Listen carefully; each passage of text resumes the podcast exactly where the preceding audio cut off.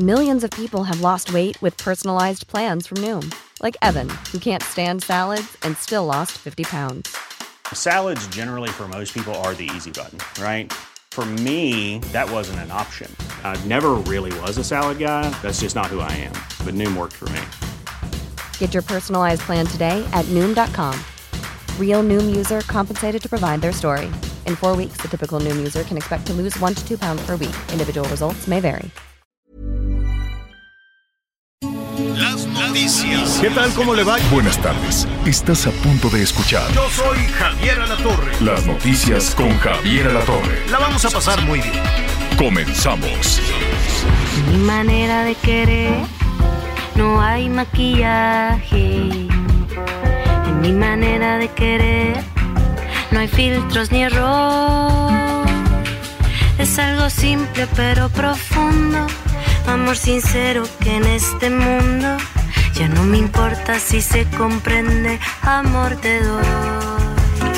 Bueno, muy bien, así suavecito, suavecito, estamos iniciando la tarde de este martes en la Natalia Lafourcade. Qué bonito canta esta muchachita. Mi manera de querer se llama y su disco está muy bonito. La verdad es que siempre da mucho gusto escuchar este canciones lindas, bonitas, que te ponen de buen humor, ¿no? Porque pues hay de todo, ya sabes, todo este tema también de, de violencia, de narcocorridos, de- yo, yo no entiendo y con todo respeto pues están todas estas bandas que llegan, el- llenan el zócalo que son puro insulto a las mujeres, no, no, no acabo de entender, pero pues bueno, al gobierno le gusta mucho todo este asunto de cantar la violencia de género, pero pues cada quien, cada quien. A mí yo prefiero desde luego eh, algo pues a gusto, bonito, ¿no? Cantar siempre es lindo, cantar siempre, siempre ayuda y ayuda mucho. Qué gusto saludarlo esta tarde. Em, tenemos, eh, pues tenemos de todo, tenemos muchísima información. Hay que ponerse bien y de buenas, no se enoje. Al ratito vamos a hablar. Los políticos están que no dan una trina, ni trinan, ni trinan de, de mucho, de mucho coraje también. Que se relajen un, un poquito, que le bajen unas rayitas en lugar de estar batallando. Fíjese que entre otras eh, cosas que vamos a estar platicando ahorita, me dio mucho gusto saber que se está reactivando la generación de empleos. Qué bueno, qué bueno, hay por ahí algunos datos que le vamos a que le vamos a presentar, cosa que me da muchísimo gusto. El problema de pronto no era eh, que, que estuvieran eh, ofreciendo empleos. Por todos lados vemos letreritos de estamos contratando. El asunto es que la gente quiera ir a trabajar. Y pues ya nos dimos cuenta que algo hay, además de, de las ayudas económicas, eh, por lo cual la gente no quiere ir a trabajar. Y cuando les he preguntado, dicen, es que si me, si, si trabajo de manera formal, si trabajo registrado en el Seguro Social o lo que sea, pues ya no tengo chance de ir a formarme a que me regalen el dinero. Entonces mejor prefiero trabajar de manera informal para de saliendo de trabajar voy y me formo a que me regalen a que me regalen el dinero. Esa esa era pa- parece absurdo pero así es. Entonces eh, los los empleadores pues estaban busca y busca y busca. No me sorprende no me sorprende que esa buena noticia de que se están generando más plazas de empleo me parece muy bien. Lo sorprendente es que las y los trabajadores las quieran aceptar, porque no, no las querían aceptar. Tal vez ya encontraron la manera de ser formales y de irse a formar también, ¿no? De decir, bueno, voy a tener un trabajo formal y busco el vericueto para formarme y que también me den y que también me den ahí este dinero que no es del gobierno, es de los ciudadanos, ¿no? Pero pues eh, ahí ya va, va- va a ser eh, francamente difícil dejar de, de contar con ese, con ese ingreso. Pero en todo esto lo que queremos es ponerse del lado de los empleadores, ¿no?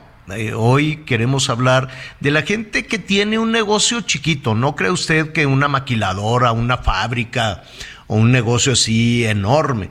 No, no, no. La gente que tiene pues una papelería, una tiendita, una tortillería o que puede tener ahora que se viene todo este tema de las fiestas, pues una, una tiendita de decoración. Por cierto, si va a Valle, vaya a la tienda de Lola, mi hermana. No sé qué bonita está. Está increíble. Y entonces, pues se van generando empleos también este, al ratito le digo bien la dirección para que llegue, no sabe, todo las, las, cosas, la creatividad es, es impresionante. Entonces se generan empleos, pero pues cuesta trabajo generar empleos. No se crea usted que es tan sencillo. Así es que al ratito vamos a platicar de todo eso. Qué gusto me da saludar a Anita Lomelí. ¿Cómo estás, Anita?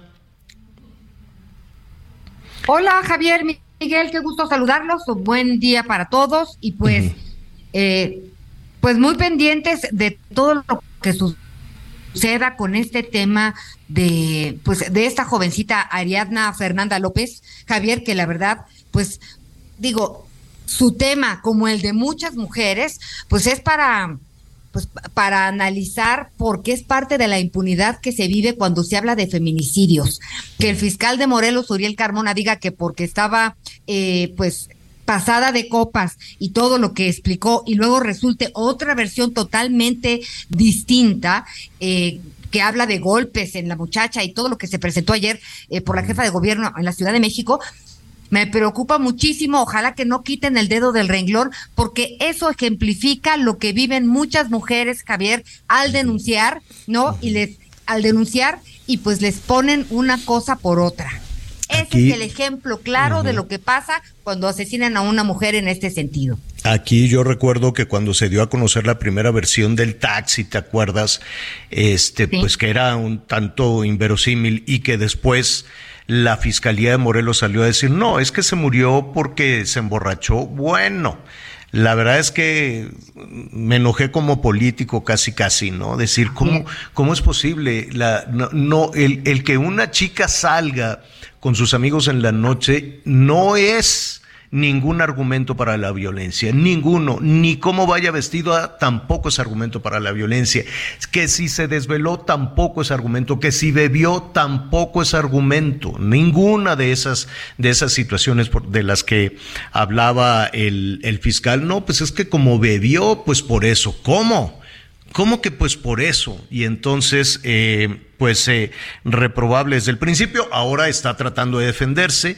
Y si no me equivoco, Anita Miguel, y sobre todo eh, ya en alguna ocasión Miguel, este fiscal de Morelos, no en la primera ocasión que está... No le dicen el fiscal carnal. No, ¿Carnal de quién? carnal de Graco Ramírez. De Graco, ¿verdad? En no, historial lo he estado estoqueando a a este fiscal pues para ver este de dónde salió, cómo se atreve a decir esto. Y hay muchas cosas oscuras en este caso, que había teléfonos. Pero a ver, si algo, si algo hacen, este, ¿cómo se llama? Eh, eh, en, este caso le quiero preguntar a, a, Miguel, si un fiscal comete un delito, tiene absoluta impunidad, ¿verdad? ¿Quién le puede decir algo a los fiscales? No, bueno, hola Javier, ¿cómo estás? Anita, me da mucho gusto, mucho gusto saludarlos.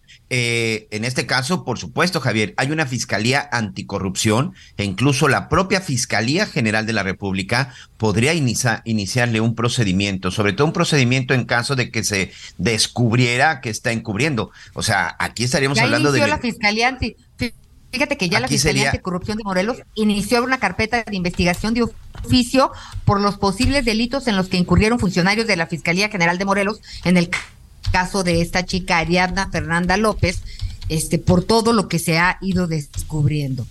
Y ahorita, por ejemplo, una de las cosas que, que, hay que ver es también la reacción por parte del gobierno del estado de Morelos.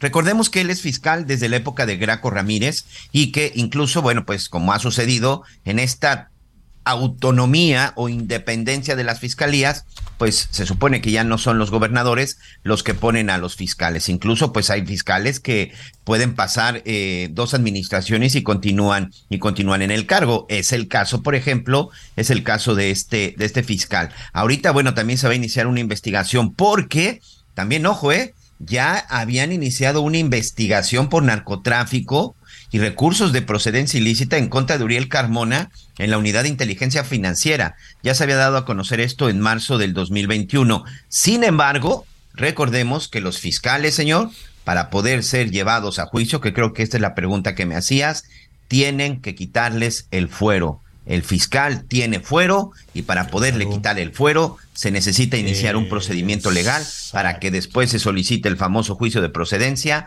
ante el Congreso y en este Ah, caso bueno. ante el Congreso del Estado de Morelos. Pues tiene, Oye, el por manga, cierto, tiene el manga ancha para cometer cualquier Claro. cantidad de delitos y acusaciones. Dicen al cabo yo soy el fiscal y si me dices algo te puedo armar un expediente, ¿no? Sí, Pues sí, a ver, aquel que que se atreva, desde el general de la República hasta el fiscal de cualquier estado, imagínate que alguien se atreva a acusarlo y que diga, ah, sí, pues mira, a mí se me hace que tú un día andabas en malos pas y a ver, a ver que te arme un, un expediente falso, desde luego, pero lo hacen y lo pueden hacer cualquier fiscal, ¿no?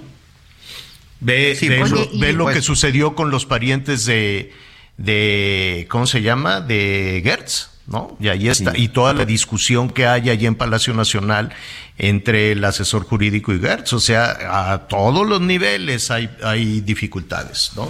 Oigan, ya Oye, nada más y rápidamente luego para... lo que decías, lo que decías Miguelito es que por ejemplo, ¿quién le puede de- quién puede acusar a este señor? Está enfrentado con el gobernador Cuauhtémoc Blanco desde octubre de 2018 porque pues decían Porque que cada gobernador, cada gobernador quiere, Ramírez. cada gobernador quiere tener el control de su fiscal. Públicamente su desinterés. No nos O escucha sea, ni el Congreso ni el gobernador, no. entonces, o sea, el Estado es de este hombre. Ok, no, a ver, calma. Cada gobernador o, o la jefa de gobierno quieren tener el control de la, de, de la fiscalía. Y lo- dicen que no, ¿no? Y luego se les olvida ahí un poquito, dicen que no, pero de que son empleados de los gobernadores y de la jefa de gobierno, así es. En algunas ocasiones funciona, en otras no tanto. Pero acuérdese, por ejemplo, el Cuitláhuac García, el gobernador de Veracruz, bueno, persiguió hasta que se cansó al fiscal, ¿no? Claro. Entonces cada, y- cada y gobernador quiere tener el control de la justicia, pues sí. Sí, que también no hay que desviarnos, ¿eh? También es el hecho de que hay una mujer que, una chica que fue asesinada, que esto ocurrió en la Ciudad de México. Yo espero mucho más todavía de las autoridades de la Ciudad de México, porque ya nos estamos como en el caso de Ayotzinapa, que de repente sí que José Luis Abarca, sí que los militares, sí que los encubrieron, pero todavía no nos dicen quién la mató. Aquí el hecho es que esto ocurrió en la Ciudad de México, que un tipo aparentemente salió con un cuerpo de una joven asesinada o que haya muerto en las condiciones que, que ahora se están diciendo, salió con un cuerpo hacia el estado de Morelos y nadie absolutamente se, se dio cuenta de nada. Creo que son dos cosas que no debemos descuidar. Ahorita por lo pronto este sujeto, eh, Rautel, el que aparece en el video, que ayer incluso se los adelantábamos aquí a nuestros amigos antes de que se diera a conocer en la conferencia, ya les adelantaba que la acusación que había en su contra es que hay una imagen y en donde hay testigos de que lo vieron cargando a esta chica Ariadna que la llevaba que la llevaba prácticamente en el hombro y que salió con ella en una camioneta. Ayer aquí precisamente se los adelantábamos antes de concluir. Hoy ya está eh, rumbo a la ciudad judicial. Él llegó durante la noche al reclusorio, ya fue trasladado de la zona de Monterrey hacia la Ciudad de México. Anoche mismo ingresó, ingresó al reclusorio Oriente y en este momento que estamos transmitiendo completamente en vivo, está siendo trasladado a la ciudad judicial en donde se va a llevar a cabo la primera audiencia. Sí, el fiscal del estado de Morelos cometió aparentemente ahí un, un abuso de autoridad y tratando de encubrir un asesinato, pero lo más importante es que sí o, o no se cometió un asesinato en un restaurante, en un bar o en un departamento de la Ciudad de México. Ojo, no hay que perdernos con las cuestiones políticas porque eso de repente hace que nos distraigamos verdaderamente del tema importante. ¿Qué pasó con esta joven? ¿Se murió o la mataron? No sé ustedes, pero creo que eso es la parte más importante en este momento. Oye, eh, hay muchos, eh, mu- mu- muchos cabos sueltos en toda, en toda esta situación. Quien le está dando eh, seguimiento a este caso es nuestra compañera Cintia, Cintia Stettin, a quien saludo con mucho gusto. Cintia, ¿cómo estás?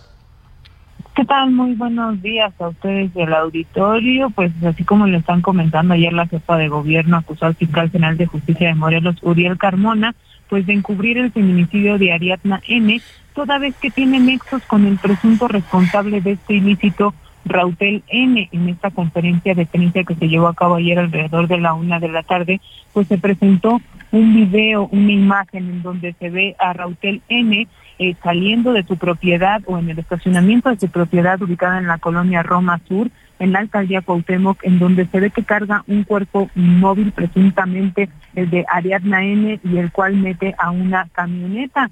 Este eh, video lo hizo público la jefa de gobierno, dijo que tuvo autorización de la fiscal de la Ciudad de México, Ernestina Godoy, y pues comentar también que dijo que eh, pues sobre este encubrimiento por parte del fiscal de Morelos, lo que se tiene que hacer es dar caso o avisar a la Fiscalía General de la República sobre esto y esta última instancia pues será la correspondiente de atender la, demanda en cuanto se le preguntó si lo que pidiera la destitución de este fiscal, dijo que no es competencia ni del gobernador eh, de Morelos, Cuauhtémoc Blanco, ni de ninguna autoridad, simplemente es, eh, es competencia del Congreso del Estado de Morelos.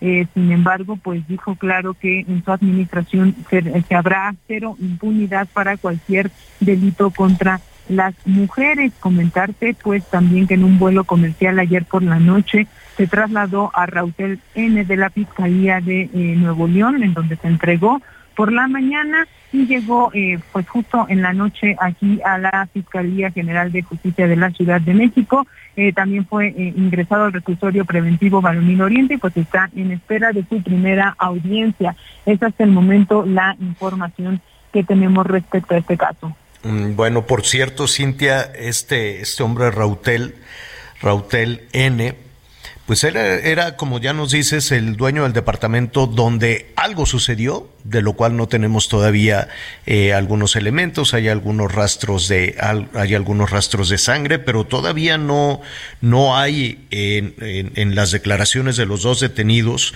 una, pues una, una, historia de qué pasó ahí, ¿o sí?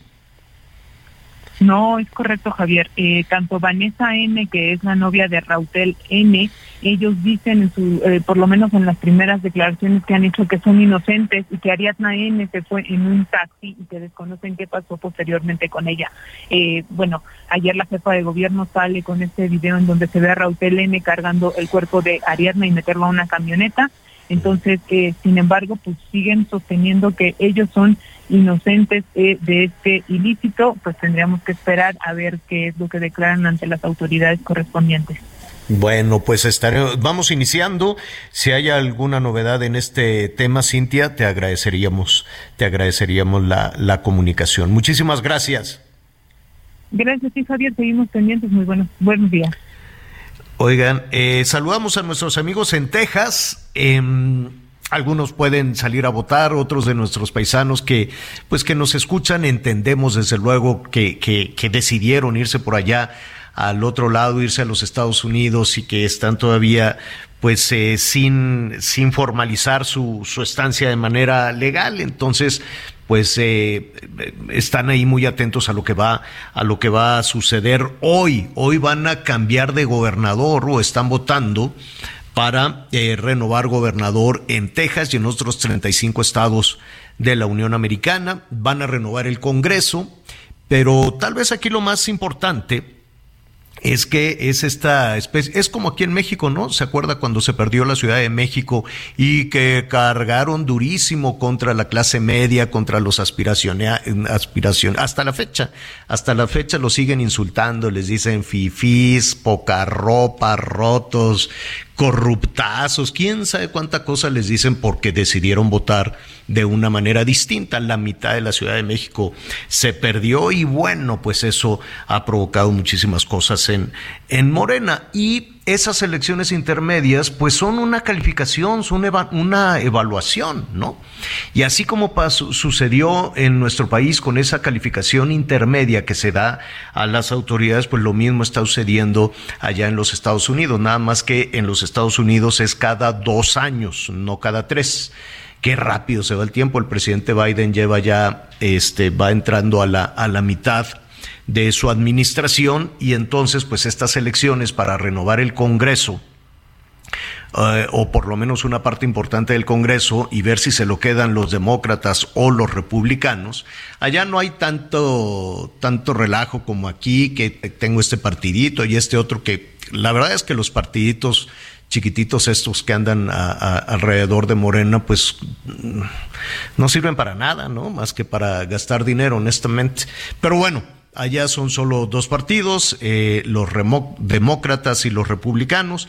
Hoy se está votando, hay quienes ya votaron desde hace varios días, que votaron con anticipación, hay diferentes formas de votar allá en los Estados Unidos, pero es una especie de referéndum. Vamos a ver, ¿no? ¿Cuál es la evaluación que le dan los norteamericanos al gobierno del presidente Biden? Sobre todo con dificultades serias como las cuestiones económicas, básicamente las cuestiones económicas, la recuperación, la carestía, la inflación, las tasas de interés, todo este tipo de cosas que sí o sí golpean en la economía de los estadounidenses y ese pues es un punto medular en la decisión que tomen hoy cuando van a las urnas. Allá sí votan pues eh, libremente sin tanta presión, sin tanto miedo, sin tanto, bueno, Trump Ah, no, corrijo, corrijo lo que dije, ¿no? Allá también se, se dicen de cosas, acuérdense que Trump, pues era igual que aquí en México, ¿no? También los políticos todos, del PRI, del PAN, del PRD, de Morena,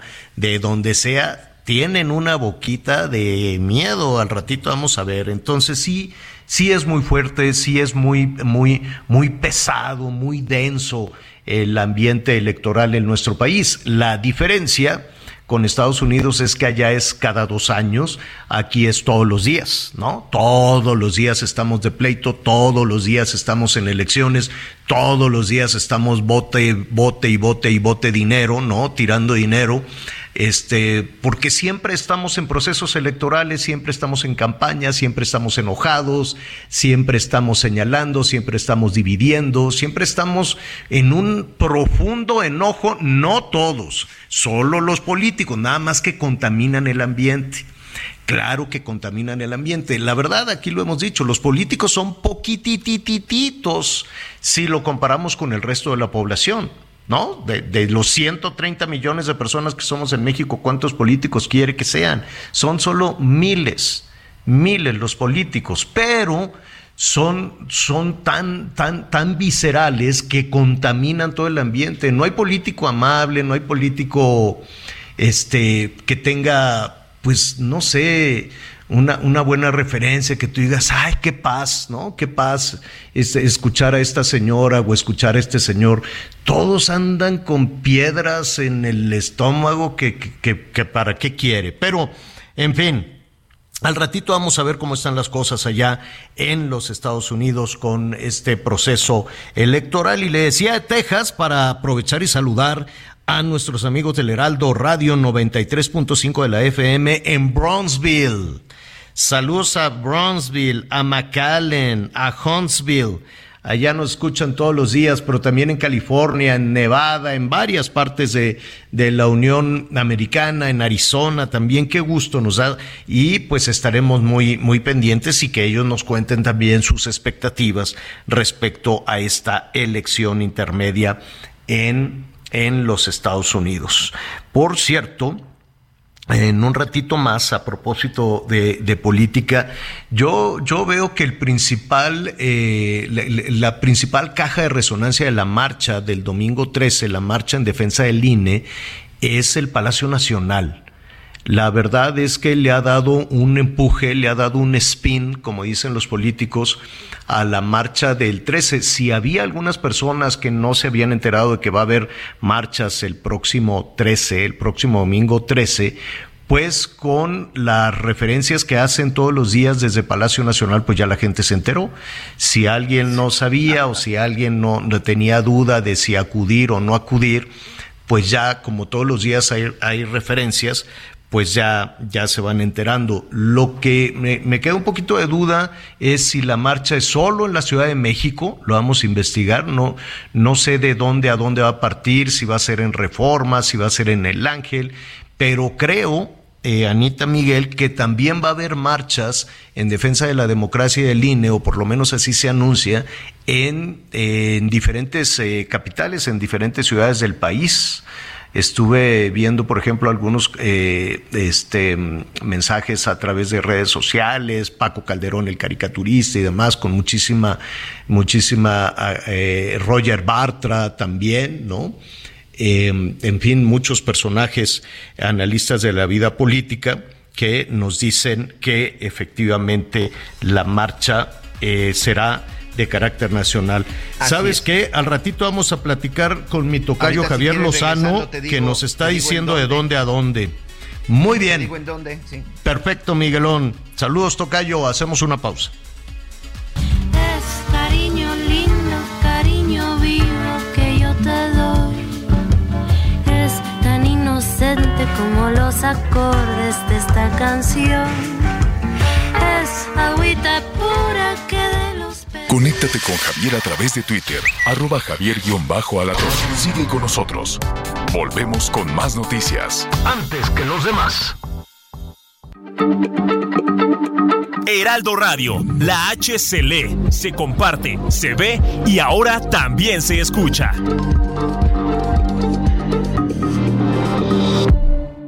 Visita la tienda en línea de Muebles Troncoso y aprovecha todo lo que tiene para ti. Recámaras, salas, comedores y mucho más. Compra desde la comodidad de tu hogar con descuentos especiales en línea. Muebles Troncoso va con todo. ¿Quieres estar a la vanguardia en información? ¿Al pendiente de las mejores columnas y opiniones? Suscríbete a El Heraldo de México y descubre los grandes beneficios de ser nuestro lector. Entérate de las noticias más relevantes hasta la puerta de tu domicilio u oficina. WhatsApp 56200 1185 064 y suscripciones arroba elheraldodemexico.com. Contenido original y exclusivo. El Heraldo de México, el diario que piensa joven.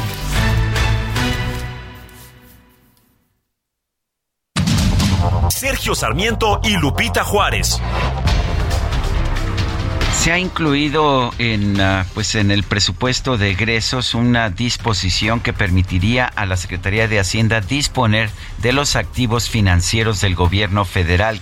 Vamos a preguntarle a Bernardo González Rosas, presidente de la Asociación Mexicana de Afores. Mucha gente se preocupa, piensa que con esta disposición el gobierno federal puede quitarle su afore. ¿Qué nos puede decir? Claramente la respuesta es no, el gobierno no puede tomar los recursos del ahorro de los trabajadores en las CIEFORES, administrados por las AFORES, porque esta ley que se está proponiendo modificar afecta únicamente al gobierno. Bernardo, ayer se dio a conocer un comunicado de la Secretaría de Hacienda que dice que los fondos de ahorro para el retiro, reservas del IMSS, del ISTE, del Infonavit no aplican para esta ley. Efectivamente había confusión, algunos legisladores incluso comentaron que esta era la intención de esa modificación, pero creo que el comunicado de prensa que emitió ayer la Secretaría de Hacienda es muy claro.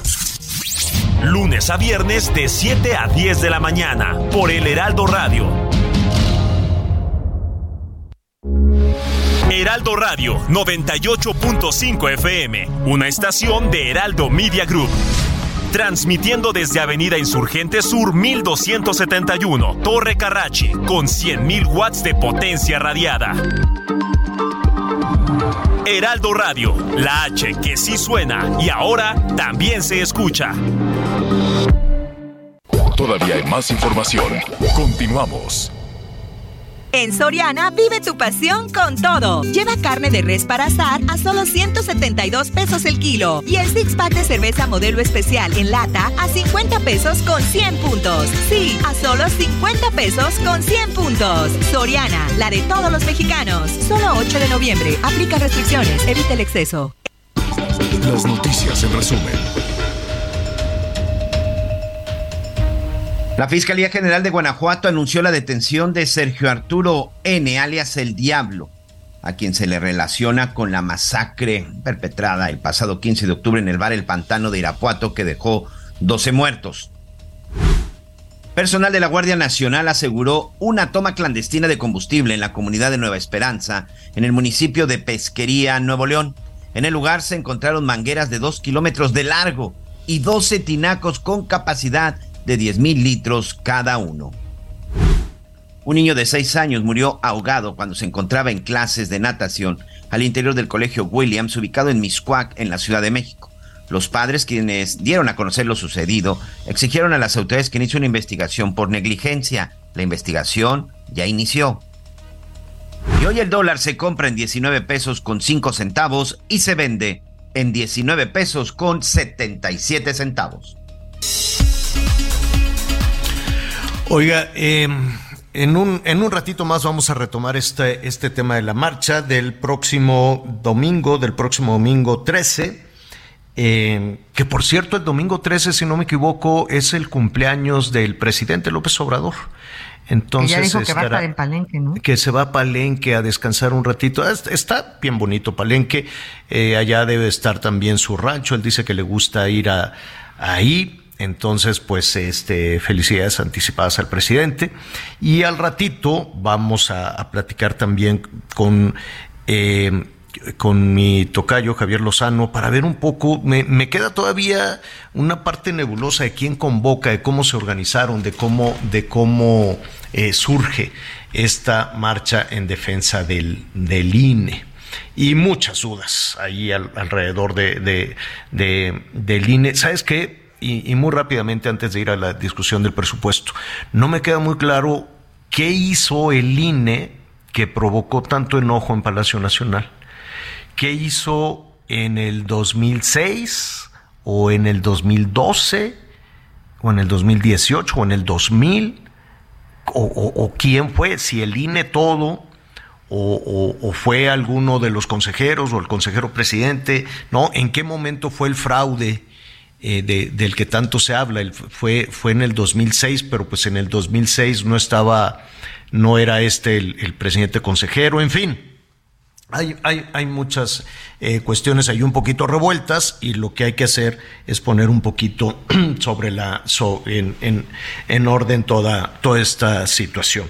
Bueno, pues eh, los maestros fueron y bloquearon la Cámara de Diputados, entonces se tuvieron que ir a una sede alterna para este ah ok muy bien me dicen que todavía no tenemos en la línea a Luis Espinosa Cházaro él es el coordinador de la fracción parlamentaria del PRD en la Cámara de Diputados pero en lo que tenemos la comunicación con él, le comento que pues ya se aprobó, finalmente se tuvieron que ir a otro lado, fueron ahí los maestros, están pidiendo dinero, están pidiendo que se les pague, que se les pague mejor, fue, tuvieron que desalojar como cuatro mil, cuatro mil y pico trabajadores, imagínese usted, la cantidad de trabajadores enorme que hay, casi son cinco mil trabajadores allí en la Cámara de Diputados y finalmente eh, eh pues en esta sede eh, alterna y para darle ahí un poquito la vuelta al bloqueo en la Cámara de Diputados, pues la Comisión de Presupuesto y Cuenta Pública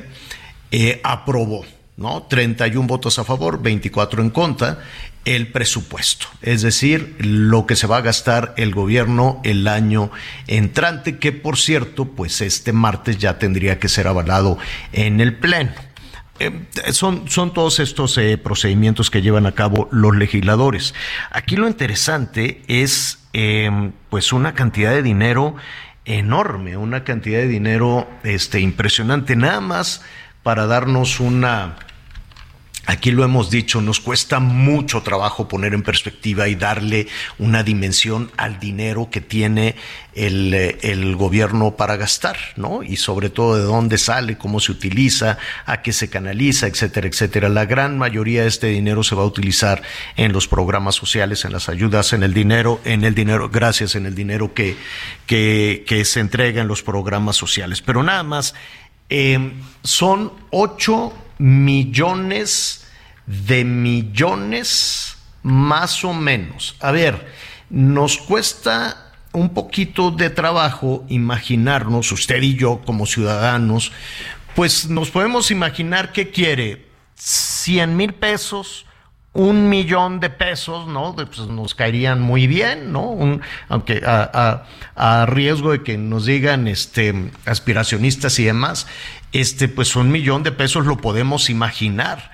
100 millones de pesos, pues ya, ya nos cuesta trabajo incluso ponerle los dígitos, ¿no? Incluso imaginarse un 1 con este con 6, 8, 8 ceros, ¿no? 9, 9 dígitos. Ahora imagínese usted 8 millones de millones y si no me equivoco todavía faltarían otros 400 mil millones de pesos.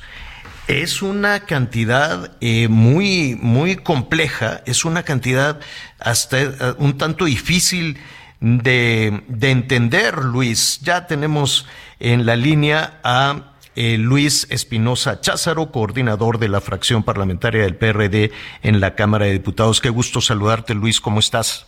Bien, Javier, con el gusto de siempre y saludo también a quienes te acompañan. Oye, dime, dime algo, no, no es una cantidad, no, nos cuesta trabajo como ciudadanos imaginarnos que el gobierno se gastará esa cantidad de dinero.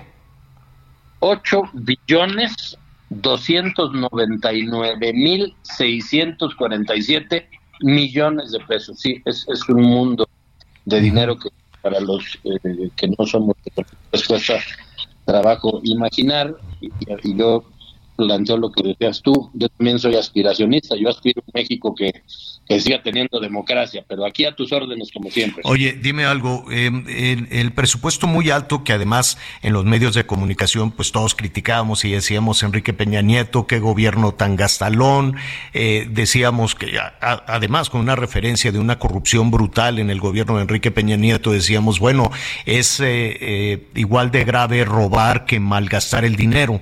Y uno de los presupuestos más altos de Enrique Peña Nieto era de 5 millones de millones y estamos a nada de casi casi duplicar la cifra más alta en el último año de Peña Nieto. Es correcto. En aquel año se criticó muchísimo que no era posible que se gastara así y en este presupuesto, déjame darte un par de ejemplos. 1.136 millones para inyectarle a la CFE por sus pérdidas. Imagínate ese dinero pues en algún programa como el que hemos propuesto en el PRD para que la tortilla costara 10 pesos en vez de 28. Eh, programas sociales por casi 4 billones de pesos, o sea, la mitad del gasto no va a inversión productiva, ni a salud, ni a educación, va a programas sociales, pues que al final del día se convierten en clientelas electorales. incremento de 115% y uno diría, bueno, qué bueno que vengan más turistas. No, incremento de 115% para que el tren Maya tenga recursos suficientes. Y así podríamos seguirnos. Eh, entiendo entonces, eh, o de acuerdo a la, a la discusión que incluso va a haber en el Pleno, o que ya los legisladores de alguna manera han revisado en este, en este presupuesto, Luis, que gran parte de este dinero se va a ir a los apoyos eh, sociales, por decirlo de alguna manera, ¿no? A los programas que son, enumerarlos ahora, correríamos el riesgo de, de que se nos olvide alguno, porque son muchos. Si tú, si de pronto nos ponemos del lado de los ciudadanos, pues todo el mundo dirá, oye, pues, pues está bien, ¿no? Este, aquí me formo, que me den a mí, que le den a, a mi mujer, que le den a mi muchacho que no, que no estudia ni trabaja, que le den a la chamaca que se embarazó, que le den al niño porque es niño, a la, a la niña porque es niña, o sea, pues el ciudadano va a decir, oye, pues tenemos un ingreso importante en la casa, mientras más miembros de la familia, pues más dinero entra. Sí, y no. Sí, porque hay estos apoyos, yo no estoy en contra que a la gente más necesitada se le apoye, pero esto te crea inflación y no te crea eh, crecimiento económico. No hay mejor eh, apoyo social que un empleo bien pagado, eh, Javier. Y luego el dinero no, no se duplica. Cuando entró López Obrador, en los fondos de estabilización había 322 mil millones, hoy quedan 40. Entonces aquí la gran duda es si alcanzará para seguir a este ritmo con esos programas sociales mientras no hay inversión en infraestructura, inversión en promover empleos eh, con pymes, con la industria, con el campo. El campo está completamente abandonado. Dicho de otra manera y para que la gente no se entienda, regalar dinero no alcanza para siempre, o el dinero no alcanza para los programas para siempre, pues porque no hay dónde obtener estos recursos, porque no se está generando más riqueza, ni mejores empleos, ni empleos mejor pagados. Ahora, em, ¿qué hace la oposición en ese, en ese sentido? Porque pues eh, eh, de alguna manera, Luis, estamos platicando con el diputado Luis Espinosa Cházaro, coordinador de la fracción parlamentaria del PRD en la Cámara de Diputados, siempre previo a todas estas discusiones Em, eh, hay grandes debates, pero al final, pues de pronto no se le mueve ni una coma. Sí, ese es el problema. Los diputados de Morena y sus aliados incumplen una obligación que tienen porque el constituyente, la constitución señala que el Ejecutivo mande a la Cámara el presupuesto a revisión y modificación, porque en la Cámara es donde está representado el pueblo de México. Aquí es donde los distritos de lo largo y ancho del país están representados y conocemos las necesidades de la gente que votó por nosotros. Ellos incumplen con esta obligación que tienen y por otro lado, ni en los peores eh, eh, sexenios del PRI, donde tenían mayoría, el presupuesto se iba a intocar. Había negociaciones que eran públicas para obtener recursos, por ejemplo, para los municipios. Los municipios están asfixiados en presupuesto. Y los especialistas creen erróneamente que no moverle una coma, pues es congratularse con su líder, que es el presidente de la República, pero no se dan cuenta que con esto dejan sin dinero a los campesinos, a muchos maestros, a los hospitales que no tienen medicina para los niños con cáncer. O sea, se, se pierde la perspectiva de decir cómo hacemos un presupuesto que le ayude a todos y, llega un presupuesto que dice en, términos muy concretos, obras faraónicas y programas sociales. De ahí en fuera no se atiende a nada más. Y eso pues es, es, un grave error por parte del oficialismo porque no resuelve el problema. Decías tú, el apoyo para la madre soltera o para el estudiante eh, que no tiene empleo ni, ni estudia. Eso no resuelve que cuando se paren en un hospital con lo que les llega de apoyo, pues no van a poder resolver un problema de alguna enfermedad crónica, no van a poder pagar un médico privado que pudiera sustituir los médicos que hoy no se tienen, por ejemplo, que atendía el Seguro Popular. Entonces ahí es donde hay una parte narrativa y discursiva y donde hay una realidad económica interna que pues que chocan, ¿no? La realidad choca con el discurso. Eh, finalmente, Luis, hay algunas eh, modificaciones, ajustes, o sea, la, la, cantidad de dinero es, es enorme y cuando lo comparamos con lo que le recortan al INE, que es una cantidad también para cualquier persona enorme, casi cuatro mil quinientos millones de pesos, este pues palidece con el tamaño del con el tamaño del presupuesto. ¿Era necesario recortarle al, al INE o recortarle al poder judicial esa esa esa cantidad de dinero? Yo creo que no, yo creo que lo que se está buscando es debilitar a los poderes, a la oposición o a los órganos autónomos, en este caso el, el Instituto Nacional Electoral, que diario el presidente golpea, árbitro con el que por cierto él ganó con el 52%, pero deja intocada el presupuesto de la Comisión Nacional de Derechos Humanos, que lo digo con toda responsabilidad, está de adorno porque no representa los derechos de las víctimas de los más de 130 mil muertos que llevamos en este sexenio, ahí sí no se le toca. Es discrecional, es faccioso el presupuesto que hoy se votará y ¿qué nos queda en la oposición? Pues desenmascarar el presupuesto y decirle a la gente qué es lo que están votando los diputados de Morena. Oye, te robo, te robo un minuto más a propósito del presupuesto del INE eh, que ya les eh, que ya les les recortábamos. Ayer hablábamos de este tema con Ciro Murayama eh, y reflexionábamos. Les decía, oye Ciro, pues qué le hicieron al al presidente que está tan tan enojado y él mismo se se preguntaba. En fin, em, en este en ese sentido, ¿qué opinas de de la marcha programada para el domingo 13? Yo te diré que asistiré, los diputados del PRD vamos a asistir a la marcha para dejar constancia y compromiso de que nosotros vamos a defender al INE. Aquí hay que hacer una diferencia, qué bueno que mencionas a Ciro Murayama, que yo le tengo mucho respeto. El INE no es Ciro Murayama o no es Lorenzo Córdoba. El INE ya estaba antes de que ellos llegaran, ellos se van el año que entra y el INE debe prevalecer. El INE es una institución que construimos los mexicanos, porque quien cuenta los votos el domingo de la elección son ciudadanos, no es Ciro y Lorenzo, es la gente que gratuitamente va a una casilla y cumple con su deber cívico. Y entonces el presidente trata de ponerle rostro al INE y decir, es que este INE es caro y malo.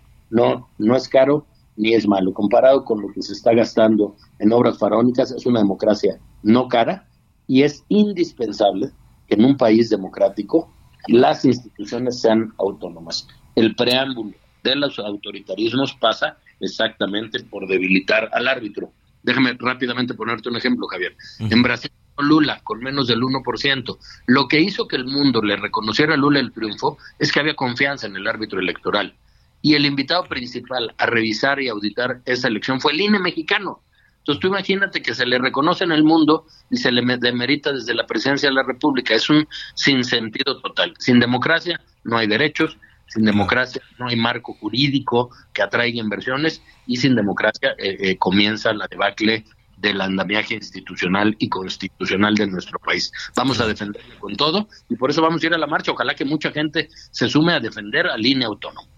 Eh, a, propósito de lo que dices, de, antes de ir con Anita Lomelí, que te quiero comentar, a propósito de lo que dices de Brasil, hoy los estadounidenses, los norteamericanos están eh, dando o quitando un voto de confianza al gobierno del presidente Biden, ¿no? Hay una elección para para el Congreso y para algunos y para algunos estados y seguramente en horas de la tarde vamos a conocer vamos a conocer los resultados y, seguirán adelante, ¿no? Los norteamericanos hoy conocen los resultados, verán si si republicanos retoman el Congreso, se quedan los demócratas, en fin, pero mañana van a seguir adelante. La única ocasión en la que el expresidente Trump cuestionó la legalidad de los procesos, bueno, se convirtió en un asunto eh, terrible, terrible para, para, la, para los Estados Unidos, ¿no? Un, árbitro, un instituto electoral, llámese como se llama en cualquier parte del mundo, que no tiene la confianza interna, pone en jaque la vida eh, del país, no la vida democrática, sino como bien dices tú, ganen hoy los demócratas o los republicanos, mañana la gente irá a trabajar con la certeza de que el país está estable y continúa trabajando. El presidente López Obrador ganó con 52% de los votos y al día siguiente estaba reconocido su triunfo por todos los mandatarios del mundo.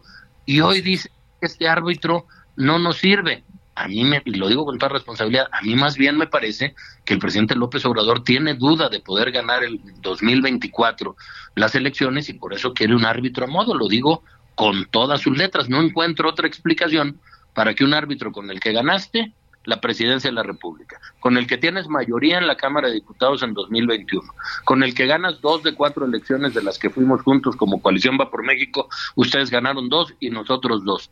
Y dices que el árbitro no es imparcial, pues no me hace ningún sentido. Ya tenemos listo a Javier Lozano, pero antes Anita Lomelí te quiere, te quiere. Eh, sí, gracias, diputado. y te faltó decir que pues, eh, pues ha ganado 22 gubernaturas, este, pues con este INE, eh, el partido de Morena y alianzas. Entiendo este punto que dices, pero la verdad, esto de 178 mil millones de pesos para los partidos políticos, este 178 mil, o sea, si está, sí, si hay una reforma, por ahí sí podríamos reformar. ¿no? Me parece que el INE tiene que tener su autonomía, pero sí revisar este monto de dinero que se le da a los partidos. ¿No lo consideras? Sí, por supuesto. Hay muchas cosas, no solo el financiamiento a los partidos, que se puede revisar una reducción. Porque es caro. Sin que se les deje sin recursos para que no entren recursos de providencia ilícita, pero por supuesto que eso se puede revisar y hay muchas cosas por perfeccionar la democracia. En donde quiero ser muy claro, Ana María, es que eso no pasa por desmantelar al INE. Dejemos al INE y revisemos si los partidos están recibiendo mucho, revisemos acciones afirmativas, revisemos voto electrónico, revisemos cómo mejoramos nuestra democracia. Por supuesto que no es perfecta, pero desaparecer al árbitro no es de ninguna manera sino un retroceso democrático. Muchísimo, muchísimo trabajo hoy en el Pleno. Luis, eh, te agradecemos esta, esta llamada y estaremos ahí pendientes de lo que suceda hoy también en el Pleno de la Cámara de Diputados. Gracias. El agradecido soy yo con ustedes, Javier. Buenas, buenas tardes. Gracias, eh, Luis Espinosa Cházaro, coordinador de la fracción parlamentaria. Javier Lozano, ¿cómo estás? Muy, bien, Tocayo, te gusto saludarte a ti, Ana María, a Miguel. Hola, Javier. Oye, eh, eh dinos algo, ¿Tú, ¿tú sabes cómo se organizó, cómo surgió la marcha del domingo? Pues mira, surge a partir de que sale esta absurda idea, y lo explicaba muy bien el diputado Luis Espinosa Cházaro, esta absurda idea del presidente de querer hacer una reforma electoral al cuarto para las doce, y esa reforma electoral que lleva en el corazón destruir al árbitro, al INE cuando está funcionando, cuando ha generado confianza, cuando ha llevado los procesos electorales con absoluta legalidad e imparcialidad, pues entonces viene una preocupación natural. ¿Por qué? Pues porque vemos que esa reforma de proceder sí sería un golpe brutal a la democracia, a nuestras libertades y por ende para el país. Entonces, esto se da, yo te diría, de una manera casi espontánea, porque si bien hay algunos, algunas organizaciones a la vista, como sí por México, o este conglomerado de Unidos, Em, pues la verdad es que eh, somos muchos los que estamos convocando, y yo no soy organizador, pero estoy convocando a través de mis redes sociales a que asistamos a esa marcha y a que lo hagamos de una manera pacífica y ordenada, pero que se escuche muy fuerte nuestra voz de que el INE no se toca y que vamos a defender la democracia de este país que tanto trabajo nos ha costado construir. Esta marcha entonces, no, por, por lo que veo, no es únicamente en la Ciudad de México. No, no, no, no, no, no. Es, de hecho, es una, una marcha muy amplia Aquí tengo ya el listado que justamente los de Unidos están publicando. Está en Aguascalientes, Campeche, Cancún, Chihuahua, Culiacán, Hermosillo, Irapuato, León, California, en California, en, los, en Los Ángeles, fíjate, California, en Mérida, Mexicali, Monterrey, Morelia, Puebla, Querétaro, Saltillo, San Luis Potosí, Tampico, Tijuana, Torreón y Jalapa. Ahora, entonces es, nacional. Sí, eso va a tener una gran resonancia. ¿eh? Va a tener una gran resonancia. ¿Y quién los debe de escuchar? Muy buena pregunta, muy buena pregunta. Esto porque el presidente piensa, como siempre, cuando va a un bautizo, va vestido de ropón porque se siente el niño bautizado. No, que a ver, esto no es con él, no es una bronca con él. Los que queremos que nos escuchen y bien, fuerte y claro, son diputados y senadores de la oposición. Esos son los que queremos que nos escuchen y que entiendan que son nuestros mandatarios, que el pueblo, los mandantes somos nosotros los ciudadanos y ellos están ahí para representar a nuestros intereses. Y les estamos diciendo una instrucción muy clara, el INE no se toca, no ninguna reforma constitucional debe proceder y menos en estos momentos. ¿Y por qué lo estamos haciendo también? Porque ya vimos cómo se portó el PRI con la reforma esta que deja a los, militares en las calles en tareas de seguridad pública, que no seguridad nacional ni seguridad interior, seguridad pública hasta el 2028. Vimos cómo se agacharon, se doblaron. No queremos que vuelva a suceder eso en esta ocasión y por eso el destinatario de este reclamo, de esta marcha, que insisto, será absolutamente pacífica, y ordenada son los legisladores, diputados federales y los senadores de la República de los partidos de oposición. Javier Lozano, te, agradecemos que te interrumpimos en, en, tus actividades unos minutitos. Este, hoy es un día además de elecciones en los Estados Unidos. ¿Qué te parece si conocemos los resultados y lo platicamos mañana? Me parece muy bien y creo que también hay que explicar algunos puntos de la reforma electoral porque son unos mentirosos al decir que ya no habrá plurinominales cuando en realidad todos, escúchenme lo que les digo, todos los diputados. Millions of people have lost weight with personalized plans from Noom, like Evan, who can't stand salads and still lost 50 pounds. Salads generally for most people are the easy button, right? For me, that wasn't an option. I never really was a salad guy. That's just not who I am. But Noom worked for me. Get your personalized plan today at Noom.com. Real Noom user compensated to provide their story. In four weeks, the typical Noom user can expect to lose one to two pounds per week. Individual results may vary.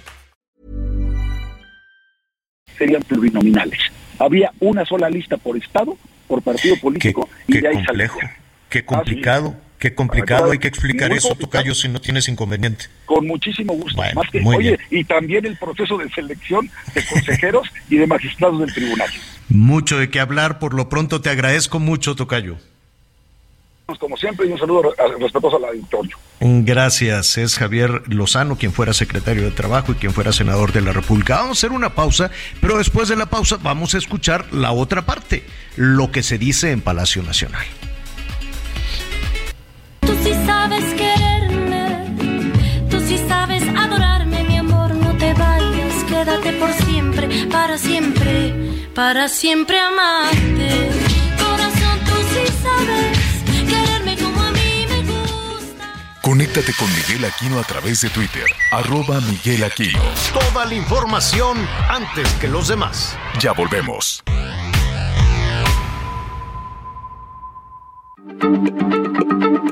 Heraldo Radio, la H se lee, se comparte, se ve y ahora también se escucha.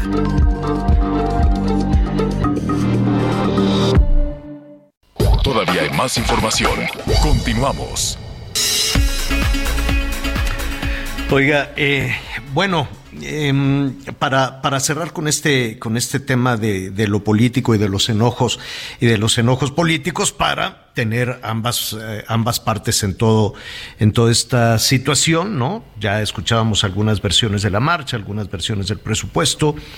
eh, lo que nos dicen las personas que van a acudir a la marcha en defensa del INE y por qué, ¿no? Como decía Luis Espinosa Cházaro, no es ir a defender personas, sino a defender una, una institución. Javier Lozano también nos decía lo mismo, la marcha convocada para el 13 de noviembre. ¿Qué dicen en Palacio Nacional? Bueno, pues desde ayer estamos eh, escuchando pues algunos mensajes un tanto fuertes, ¿no? Un tanto rudos para quienes van a participar en la marcha en defensa del INE.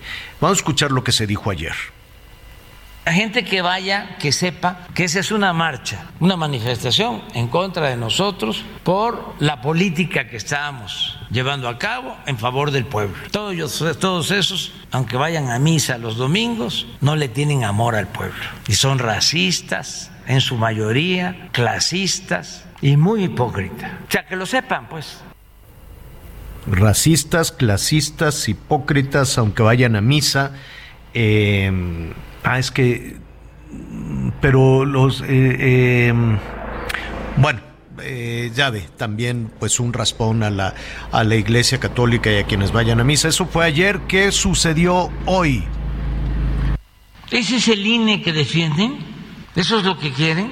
¿A eso es lo que llaman con la reforma electoral buscar destruir la democracia? Son unos cretinos, corruptazos que se vayan a engañar más lejos. Pero lo increíble es que todavía hay quienes les creen. Existe una especie de masoquismo.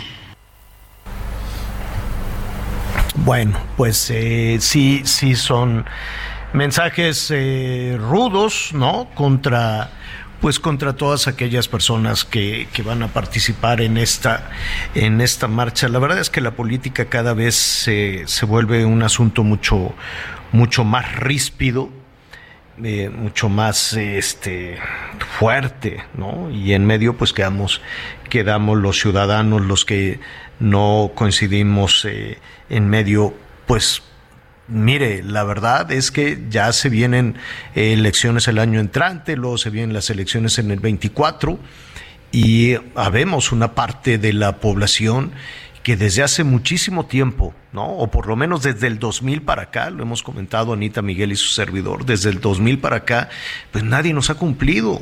¿No? Desde el 2000 para acá, pues que, y, pongo el 2000 porque se abrieron grandes expectativas, es cuando sacaron al PRI de los Prinos, ¿no? Es cuando llegó Vicente Fox, es cuando se hablaba de que todo iba a cambiar y grandes expectativas y grandes esperanzas y pues de eso nos hemos alimentado, de grandes expectativas y grandes esperanzas en el 2000, en el 2006, en el 2012, en el 2018 y la verdad pues eh, habemos un sector de la población que seguimos esperando, ¿no? Que seguimos esperando que, que efectivamente las cosas cambien, ¿no? Ya después de toda una generación de, porque si nos vamos hacia atrás, desde el 94 para acá, ¿no?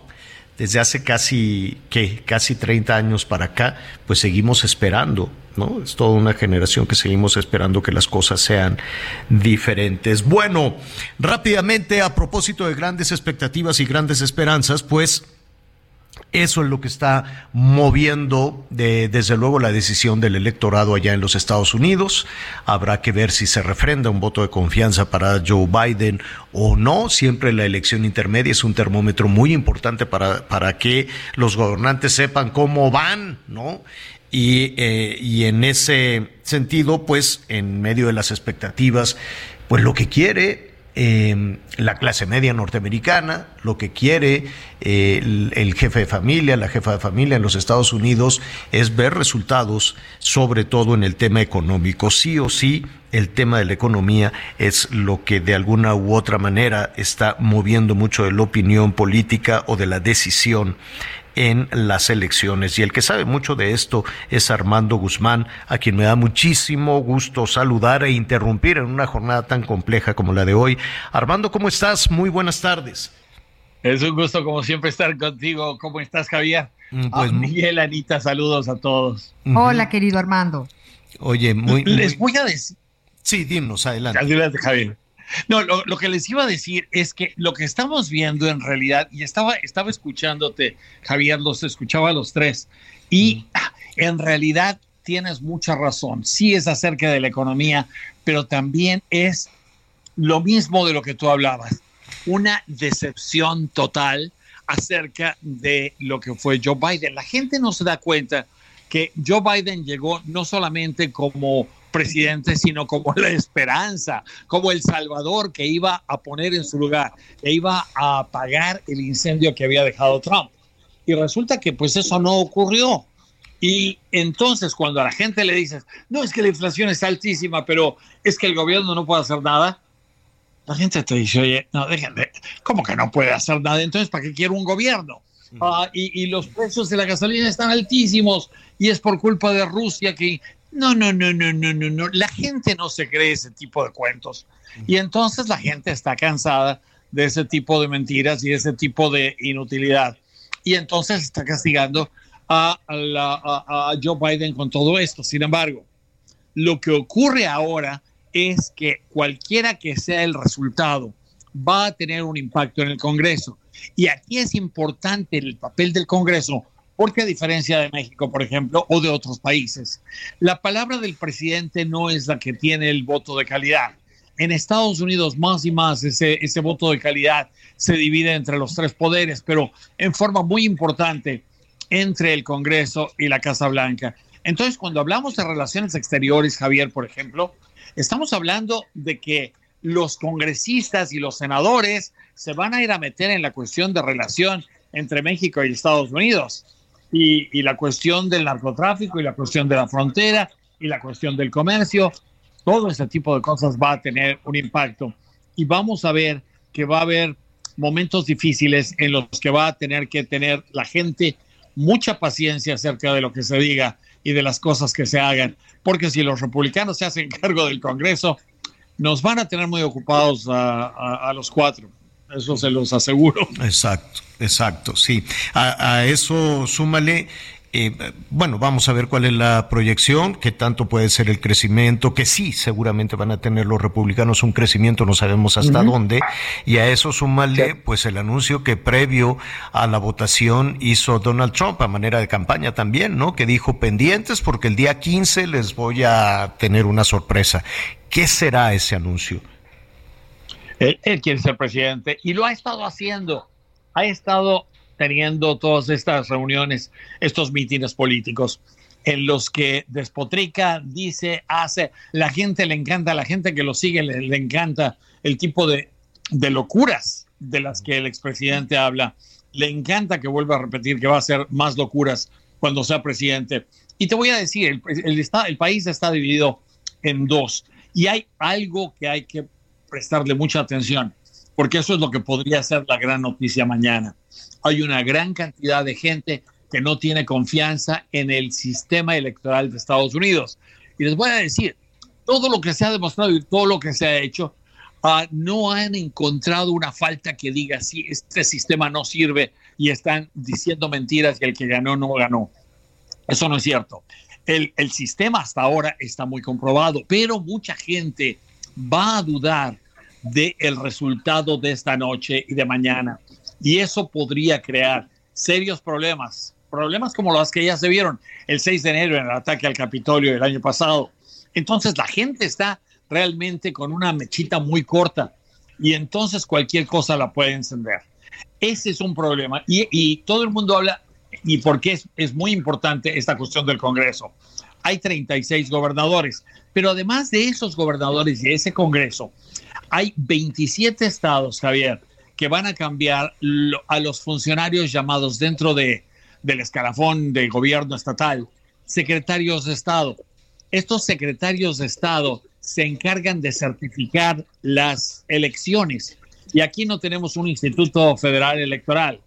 Aquí hay 50 institutos porque cada estado maneja esta situación a su antojo.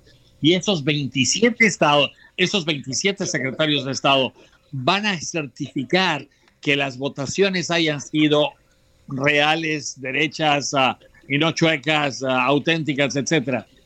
Y eso podría ser un problema, porque hay muchos de ellos que pertenecen al grupo que no considera, por ejemplo, que el presidente Joe Biden sea un presidente legítimo y piensan que le robó la elección a Donald Trump. Entonces, Trump ha hecho mucho daño y lo que ha dejado como herencia es eso, una duda muy grande acerca de lo ah, acertado. Sí. Armando se de los fue. Estados Unidos. Y eso Se nos, va, se nos va un poquito, se nos va un poquito la comunicación eh, contigo, Armando. Yo, yo sé que es eh, un poco complicado a media, a media jornada tener un pronóstico, pero ¿qué, qué opinas? ¿Qué, ¿Hasta dónde será el crecimiento de los republicanos? Mm, bueno, se nos fue, se nos fue, eh, se nos fue Armando Guzmán.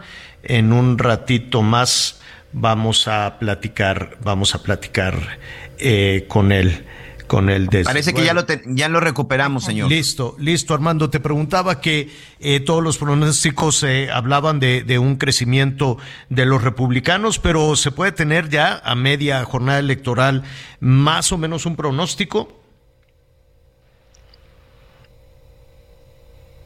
Mm. Pues no, no, no lo escuchamos. Bueno, vamos a. Se tuvo que mover porque estaba precisamente en una de las casillas y se tuvo que mover. Pero bueno, más adelante estaremos ahí. Ya vamos a darle las gracias a Armando y entonces, este, más adelante estaremos platicando con él o mañana para ver los resultados. ¿eh? Oye, eh, bueno, muy bien. Saludos a nuestros amigos allá en los Estados Unidos. Ay, yo quería ir a los Estados No. Unidos esta semana. Y pues ya no. ¿Cómo? No, yo quería recoger así con pala millones y millones de dólares. Porque ¿A yo dónde? dije, ah, pues es que hay una lotería que se llama Powerball, Ah, sí. que era Oye, ju- un- yo un- jugué, dejé seis números. ¿Ah, sí? Yo, Yo sí jugué, sí la jugué. Dejé antes de venirme, dejé Ajá. por ahí un, mi, mi boleto y lo dejé por Va- ahí va- encargado. vamos a explicarle un poquito a la gente qué es esto del Powerball. Es como una lotería y tú puedes, este, incluso en una aplicación, ¿no? Puedes, este, comprar tu, tu boletito del Llegué hasta una, llegué hasta una tienda en Hollister, Ajá. en una panadería ahí en San Benito, y ahí vi que decía 1.200 millones de dólares. La bolsa es de 1.200 millones de dólares. Todavía la- con la persona que iba le dije, oye, este, ¿es correcto? O sea, o, o- son 12 millones. No, y además había fila. Y pues, ¿por qué no? Fui, me formé, llené mis papelitos y todo. Fueron este, cinco combinaciones que dejé yo por ahí y pagué 11 dólares, señor. Entonces, con 11 dólares me voy a ganar 1.200 millones de dólares. Pues yo, yo también ya, ya me apunté, pero creo que ya nos lo ganaron, ¿eh? Creo. Pero a ver, ¿solo gana una persona o cómo? Sí, tú compras, tú compras un boleto y te haces es más rico que el, que el Elon Musk. así. No nos vayan a decir como imperialistas, o- no, este, ¿cómo es? como el premio mayor, el premio mayor y así luego poquitos y poquitos. Pues sí, pero aquí en el premio mayor andan rifando casas que nadie se saque, y nadie, que nadie gana, ni, ni cosas Yo por sí he el comprado estilo. mis cachitos, pero tampoco me he No, nada. siempre, pero rifan aviones, casas, casas en la playa. Hay una casa allá en las lomas, ahí este. Sí, pues que- que reforma, dice- ¿no? En Bajando. reforma. Allí en esa casa despachaba el asesor jurídico de Peña, yo recuerdo, muy bien. Entonces la gente así, yo a veces decía, "Ah, voy a ver quién entra y quién sale ahí de esta, de esta casa. Ah, pues ya le están rifando también, dicen, compra tu cachito, pero pues yo no sé en dónde compras el cachito para ganarte esa casa. La cosa es que nadie se, se gana nada. Creo, creo, porque ahorita hay una breaking, hay un, dice que un solo boleto vendido en Los Ángeles, ¿tú andabas en Los Ángeles, Miguelón? Sí, señor, pero un poquito más arriba fue donde compré el boleto. Ah, se ganó dos billones. Billones son dos mil millones en el jackpot de Powerball. Déjenme nada más checar. Déjenme nada más checar de cuánto queda la bolsa, si es que ya se llevaron todo, o cómo está la cosa. Pero es una cantidad de dinero que da miedo. Es muchísimo dinero. Porque, a ver, la rifa iba a ser el domingo. Entonces dijeron, ¿saben qué? Pues no se pudo. Entonces, este, el premio mayor fue de dos mil millones de dólares para la combinación ganadora. Dos mil millones de dólares para un boleto que vendieron en Los Ángeles. Fregado. Yo ya quería, dije, ahorita compro por, por, pues no sé cómo se compraba en la, en la forma digital. Dije, ahorita nada más terminando el programa, voy a comprar mi boleto y luego compro el boleto de avión y ya voy y recojo mi dinero. Pues nada, me lo ganaron. Dos mil millones de dólares. El ¿Quieres los números? ¿Quieres los números, Miguelón? ¿Lo tienes ahí a la mano? Ahorita te voy a decir. Es el, los números ganadores de la lotería. Es como el melate de es los un melate, Estados Unidos. Exactamente. Pone cinco números y un adicional. Exacto, son dos, cuatro, seis. Es el 56, el 41, el 33. Correcto. El 47, el 10 y adicional el 10. Correcto. Y se llevó ya, ya porque no había ganador y no había ganador, dos mil millones de dólares que nos caerían muy bien para este fin de año. Que fíjate que en Estados Unidos me explicaban, hay dos Mm. formas de cobrar el dinero. Por ejemplo, en este caso, este amigo que se llevó 1.9 mil millones de dólares, si decide recoger su premio en una sola tanda, es decir, en una sola exhibición, le van a dar el 50%, Javier. El otro 50% aproximadamente es de puros impuestos, que también eso hay que decirlo, ¿eh? Aproximadamente de puros impuestos, si tú decides cobrar en una sola exhibición tu premio, pues te bajan la mitad. Si quieres que sea eh, en pagos mensualmente, bueno, también ahí te dicen, te lo voy a pagar en, en 5, 10, 20, y creo que hay premios que pagan hasta 30 años, pero mensualmente te van abonando una buena cantidad de dinero. Así que son las dos formas en las que tú, en las que tú puedes decidir. Parece que en este caso, el, el ganador, bueno, pues va a pedirlo en, en todo en una sola exhibición, porque estamos hablando por ahí de 950 millones de dólares. Bueno, pues este, pero pues te quedan mil, ¿no? Que si la libras, ¿no? Con mil No, bueno, millones. no, bueno, Oye, con- pero Con mil millones Yo de el- dólares. muy bueno. libras, Yo con el Bueno. 1% de ese premio me retiro. No, no, no. Nos, van a decir aquí rotos, vamos- poca ropa, aspiracionistas y cosas así, ¿eh? Con esa cantidad de dinero no me importan los calificativos. Que me digan. Oye, hay un chino que se ganó la lotería también este fin de semana, no, desde la semana pasada. Hay también un, un premio millonario no tan grande allá en China y decían, pues ya ganó, ya se son, allá se ganaron, pues no sé, como déjeme decirle con, con toda precisión, porque pues, son, es otra moneda, eh, pero sí es, es una cantidad importantísima para la lotería china. Entonces los chinos decían, oye, pues este, son como 30 millones de dólares. 30 millones de dólares, muy buenos también, ¿no? Que se ganó, y no, nadie se presentaba en el melate chino, quién es, quién es. Y entonces este señor después dijo, es que no quiero que se entere mi mujer y mis hijos de que ya son, soy millonario. Ay, no te, eso sabes Sí, qué, me rechoca. Pues que, no, se- quería que supieran. Hace de cuenta que el que Elix no se gana. iba a compartir, o, o sea, o cómo. Pues no sé, pero va a decir que tú. Qué grosero. ¿Qué, qué harías que el. Elix se ganara el melate y, y dijera, No, ¿cómo le hago para ir a cobrar? no, no, no, no, todos los cachitos los guardo yo. A ver, pero díganme algo. Si ustedes se ganaran el melate, ¿lo harían público? En México, no. No, pues no. Si me lo gano aquí en México, por supuesto que no. Acuérdate que en Estados Unidos hasta les hacen programas de televisión. No, en. México no. En México es completamente, completamente en top secret. Oye, Entonces, pues, no, eh, no, no, no. En México este no. chino se presentó por su dinero con una botarga, no como Ay, del no. doctor Simi, se, se disfrazó como de como de pollito, canario, ¿no? Sí, como de canario, como de pollo y dijo, como no quiero que nadie sepa y que tengo que venir a recibir mi chequezón, se puso la botarga y le dijeron, señor, quítese la botarga. no, porque mis hijos se van a acabar el dinero. Ay, qué bárbaro. Se van a acabar el dinero. Pues, ¿qué harías tú? ¿Qué, qué harían? ¿Ustedes qué harían? No, yo no, sí, oye, pues si lo que quieres es asegurar el patrimonio de tus hijos y si se puede de los Sí, claro. nietos y de los bisnietos, Clarita, mi amor, se lo quedaría todo. Pero yo sí diría, oigan, me saqué la lotería después de 50 años de estar comprando cachitos. Él todavía vestido de pollo dijo, no. le he dicho a mi esposa ni a mis hijos porque me preocupa que se vayan a sentir superiores al resto de la familia y que ya sean no, no, no, no, no. sangrones, que no vaya a ser Ay, que mi hijo ya no que quiera mienta. trabajar, que ya no quiere estudiar. Este, entonces, Ay, pues no. me- Que se como me da mucho miedo y ambiciosos, sí, sí, sí. ¿Eh? Sí, dice, no se vayan a hacer este, pues flojonazos, tienen que, que trabajar y cosas así. Entonces, pues no quiere que se sepa. Está en todo su derecho si no si quiere Oye. guardar el, el dinero, ¿no? No sabe el principio básico. Doña, doña Telma, mi abuelita, que era una sabia, decía, hijo, el amor y el dinero son dos de las cosas que no se pueden ocultar. No hay manera de ocultar que tengas en tu cuenta 30 millones de dólares. O sea, hay manera, sencillamente, pues no usándolos, sino gastándolos. ¿De qué otra forma? Ay, pero qué bonito sería, ¿no?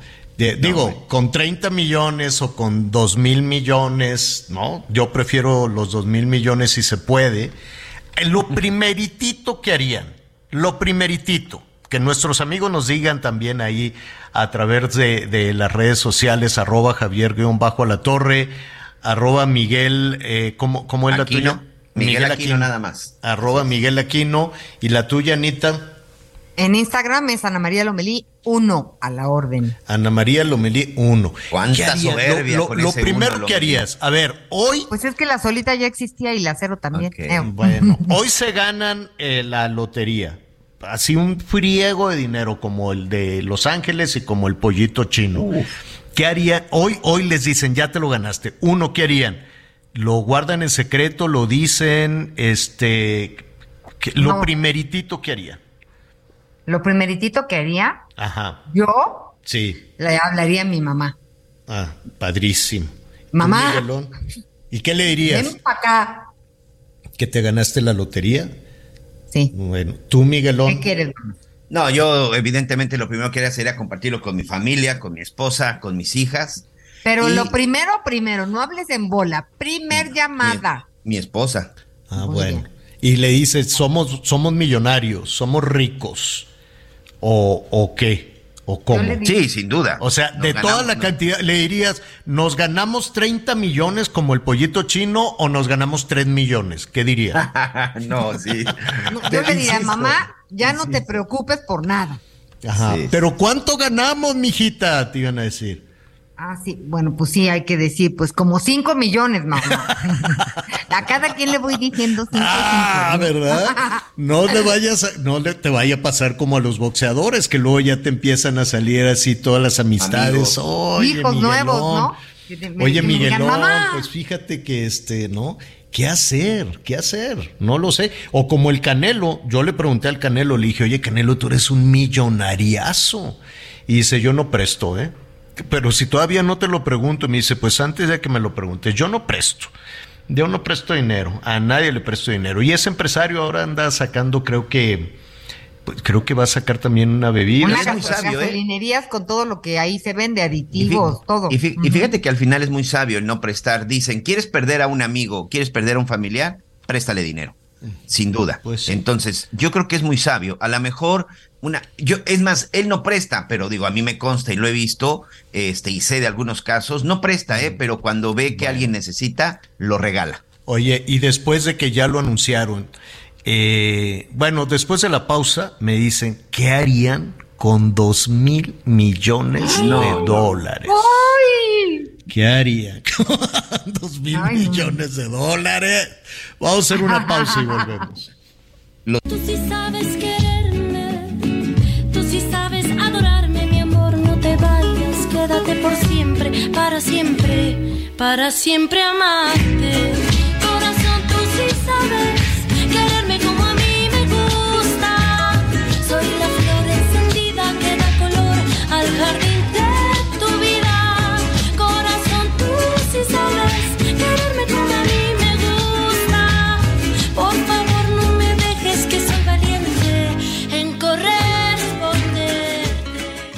Conéctate con Ana María a través de Twitter, arroba Anita Lomelí. Sigue con nosotros. Volvemos con más noticias. Antes que los demás. Heraldo Radio, con la H que sí suena y ahora también se escucha. Todavía hay más información. Continuamos. En Soriana vive tu pasión con todo. Lleva carne de res para asar a solo 172 pesos el kilo y el six pack de cerveza modelo especial en lata a 50 pesos con 100 puntos. Sí, a solo 50 pesos con 100 puntos. Soriana, la de todos los mexicanos. Solo 8 de noviembre. Aplica restricciones. Evita el exceso. María Carmela Vázquez, de 46 años, integrante del colectivo de personas desaparecidas de Pénjamo, Guanajuato, fue asesinada fuera de su casa en el municipio de Abasolo. La mujer buscaba a su hijo Omar Osmar Zúñiga, quien desapareció el 14 de junio de este año.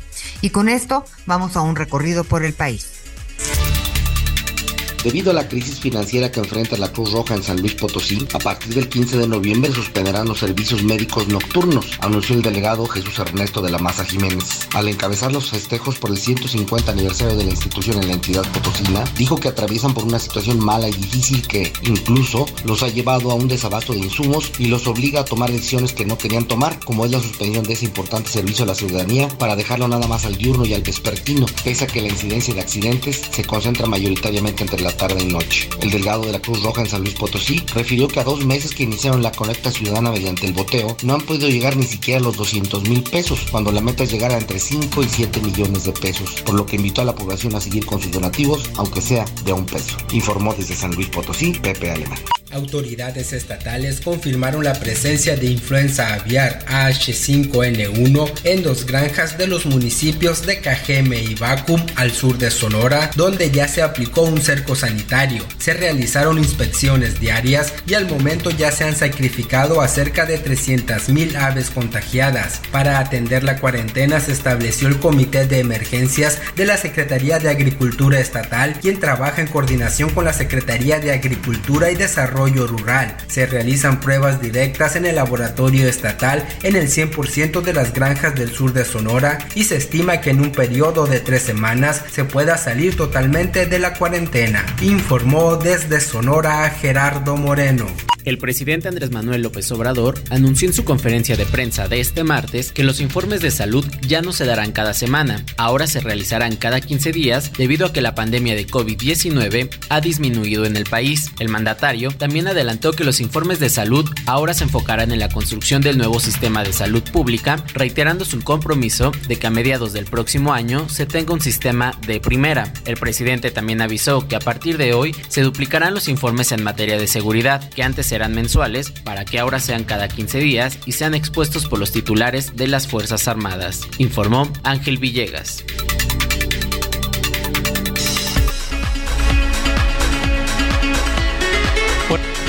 Le comentábamos al, al principio del programa que hay, hay buenas noticias en la generación de empleos en nuestro país, o por lo menos en la generación de, de empleos eh, formales, ¿no? Aquí hemos hablado precisamente de lo atractivo que ha resultado la informalidad por muchísimos factores, por muchísimos factores, entre otros, por la posibilidad de eh, obtener dinero a través de un, de un empleo informal y al mismo tiempo obtener eh, también dinero con los con los apoyos con los apoyos sociales, ¿no? Cosa que con un empleo formal no necesariamente sucede, pero también es cierto que generar un empleo se anuncia en ocasiones con cifras muy frías, se anuncia a, propósito de los registros en el Seguro Social, pero atrás de cada uno de los empleos eh, generados eh, hay toda hay toda una historia. No cree usted que es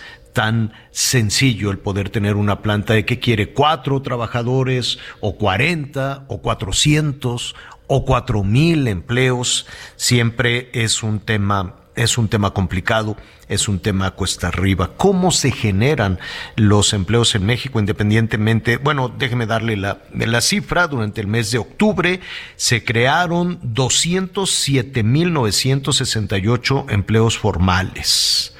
207.968 empleos formales y para hablar de, de este tema y de lo que eso eh, significa. Me da mucho gusto saludar a José Medina Mora, presidente nacional de la Confederación Patronal de la República Mexicana.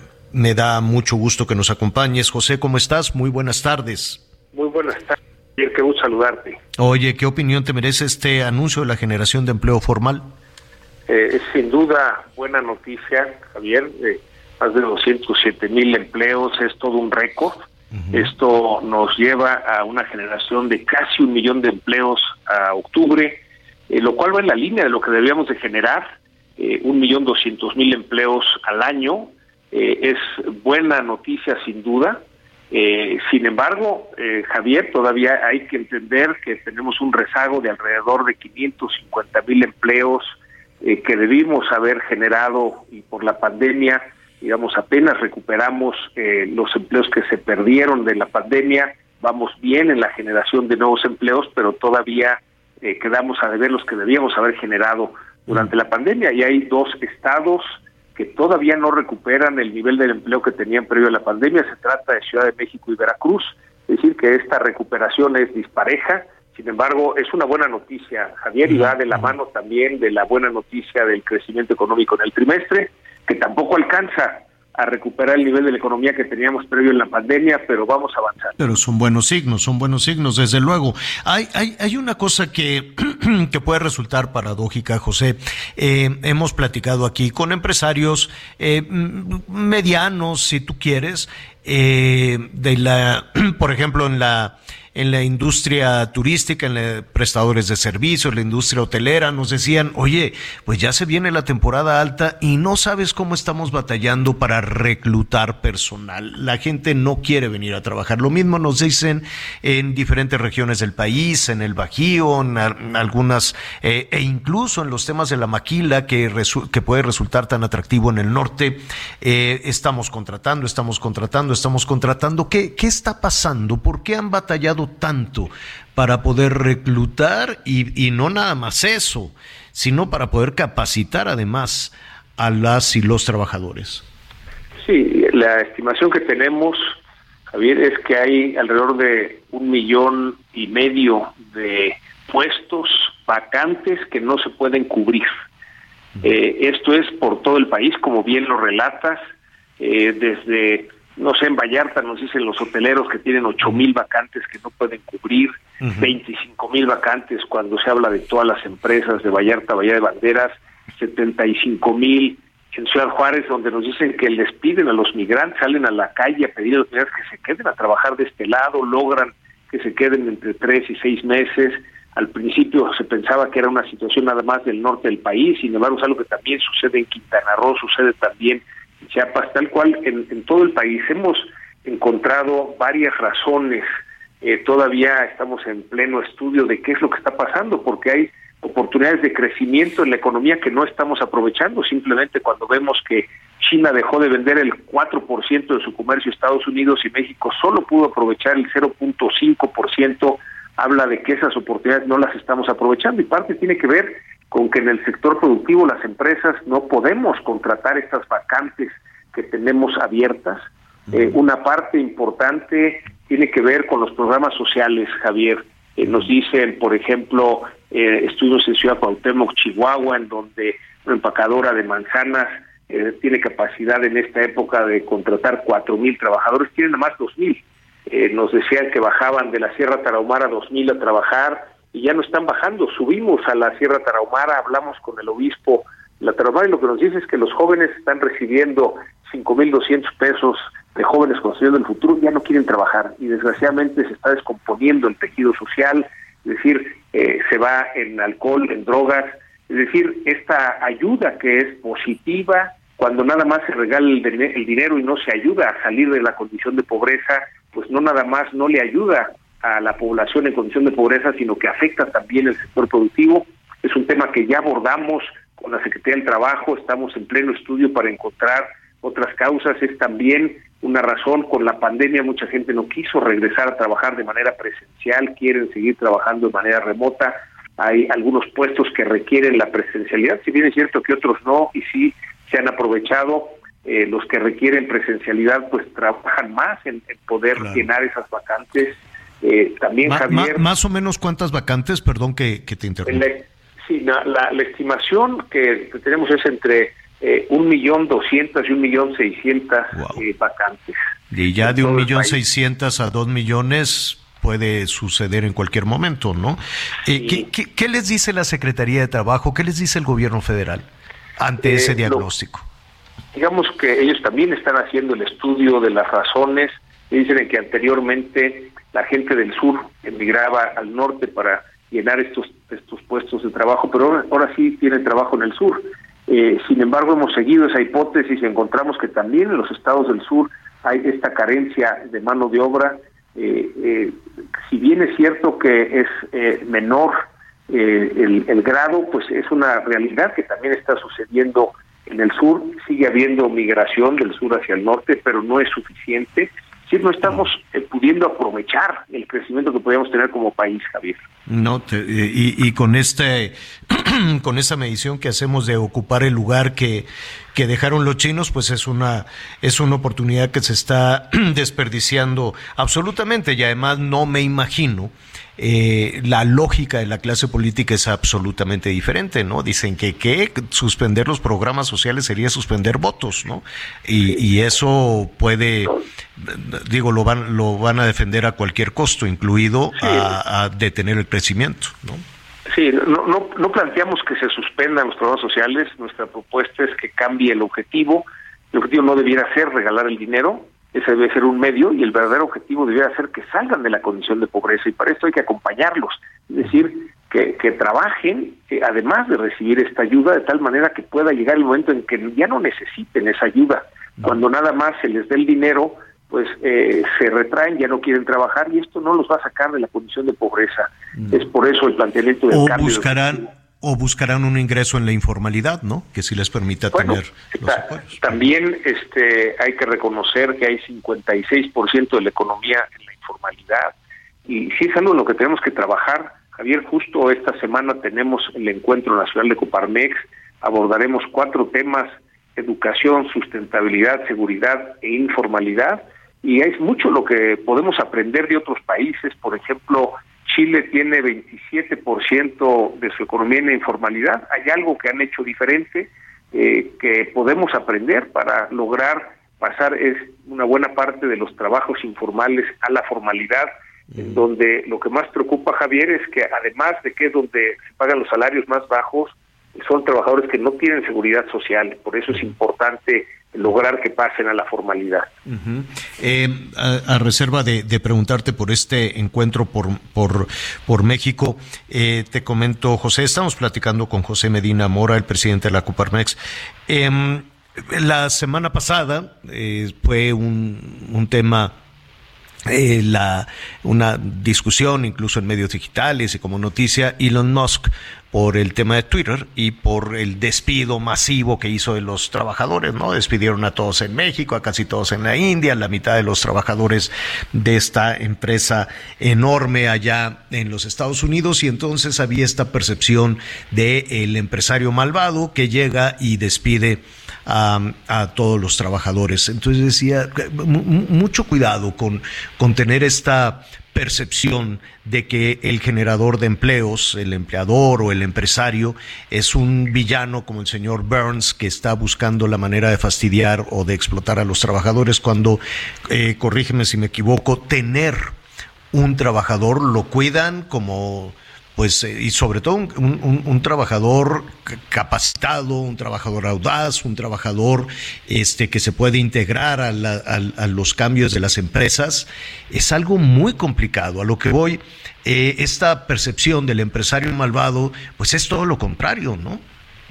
Bueno, eh, desconocemos las causas por las cuales Twitter haya tomado esa decisión, sin embargo, pues ante cualquier decisión de despedir a un trabajador, pues se debe de cumplir con la ley, es decir, el pagar, liquidar todo lo que establece la ley. Y lo que señalas, Javier, es muy cierto. El, el costo para las empresas de reclutar, de contratar, de capacitar a los colaboradores es tan alto que lo que buscan es más bien mejorar el trato dentro de la empresa para que no haya rotación. Siempre habrá una rotación y es buena una rotación natural, pero el que puedan permanecer el mayor tiempo posible dentro de la empresa para que el colaborador siga creciendo y también la empresa con el crecimiento del colaborador tenga ese crecimiento, porque un poco la idea de las empresas es que no es, es no son la razón social o los edificios o las cuatro paredes de una oficina, las empresas somos las personas, en la medida en que las personas eh, crecen es como crecen las empresas y por eso el enfoque que tenemos en, Coparmex en el desarrollo empresarial es precisamente el dar ese impulso el, eh, en las empresas para que esté el colaborador al centro y con esto eh, se pueda cuidar su desarrollo, su crecimiento y así se ve el crecimiento de las empresas. No hay nada más costoso que estar teniendo rotación de personal porque además del costo del pago de la nómina y las prestaciones, pues es el costo de la capacitación que se va eh, perdiendo. Así es, Encuentro por México. Eh, cuéntanos un poquito finalmente de qué se trata. Sí, bueno, es una vez al año hacemos un alto de todos estos temas coyunturales para profundizar en temas que nos permitan proponer hacia el futuro del país. El primer tema es la educación y aquí el reto es cómo lograr una educación de calidad, Javier, cuando eh, después de dos años de pandemia, eh, teníamos antes de la pandemia ya un rezago de dos años con respecto a los, al promedio de los países de la OCDE eh, medido en, eh, calidad de educación. No sabemos cuál sea la calidad de la educación después de la pandemia, pero sí sabemos que hubo un millón y medio de estudiantes que no regresaron a las aulas de manera presencial. Esto definitivamente traerá un costo para el país en el largo plazo y ese es sobre lo que vamos a, profundizar. Un segundo tema tiene que ver con la seguridad. Es preocupante la creciente inseguridad en todo el país y precisamente lo que trata es encontrar qué es lo que podemos hacer. Desde luego es responsabilidad del Estado darnos ese México en paz que todos queremos. El uso de la fuerza pública, el poner leyes y el cobrar impuestos es exclusivo del Estado. Sin embargo, observamos que cuando el Estado da un paso atrás, estas organizaciones ocupan los territorios, hacen uso de la fuerza, ponen sus leyes y cobran su derecho de piso. Y es precisamente lo que profundizaremos. ¿Qué podemos hacer desde la ciudadanía para coadyuvar a las autoridades eh, para lograr ese México seguro, ese México en paz que todos anhelamos? Un tercer tema, Javier, es la sustentabilidad y es este cambio de los modelos de producción lineales que produce mucho desperdicio y basura a entrar en la economía circular para lograr reciclar la mayor parte de lo que se produce. Y finalmente el tema de la informalidad, esto que comentábamos, ¿cómo le vamos a hacer para que, eh, dado que el 56% de los mexicanos que trabajan están en la informalidad, eh, ¿cómo le podemos hacer para transitar hacia la formalidad? Y estaremos eh, revisando pues experiencias positivas de distintos países para ver qué podemos proponer y en ese sentido ir avanzando a que haya más formalidad en nuestro país. Esos son los cuatro temas. Cerraremos el viernes con la declaración Guadalajara, Javier. Este es una declaración que firmaremos Coparmex con organismos eh, empresariales latinoamericanos de Colombia, de Perú, de Chile, de Argentina, de Costa Rica, donde planteamos un modelo de desarrollo inclusivo, un modelo de país que eh, inicialmente lo pensábamos para México, ahora se plantea para toda Latinoamérica, es precisamente la declaración Guadalajara con la cual cerraremos el encuentro por México. Pues te agradezco, te agradezco muchísimo, estaremos ahí muy pendientes también de los resultados de este encuentro por México y bueno, pues compartimos esta buena noticia. Eh, son, son indicadores alentadores hacia, hacia el final del año. José Medina Mora, líder de la Coparmex, muchísimas gracias. Muchas gracias, Javier. Un saludo especial para ti y para toda tu audiencia. Gracias, buenas tardes. Sí, qué, qué, qué, bueno, ¿no? Hay ahí unos, unos números que, que dan un respirito, ¿no? En medio de toda esta situación de carestía y estos temas hacia el fin de año.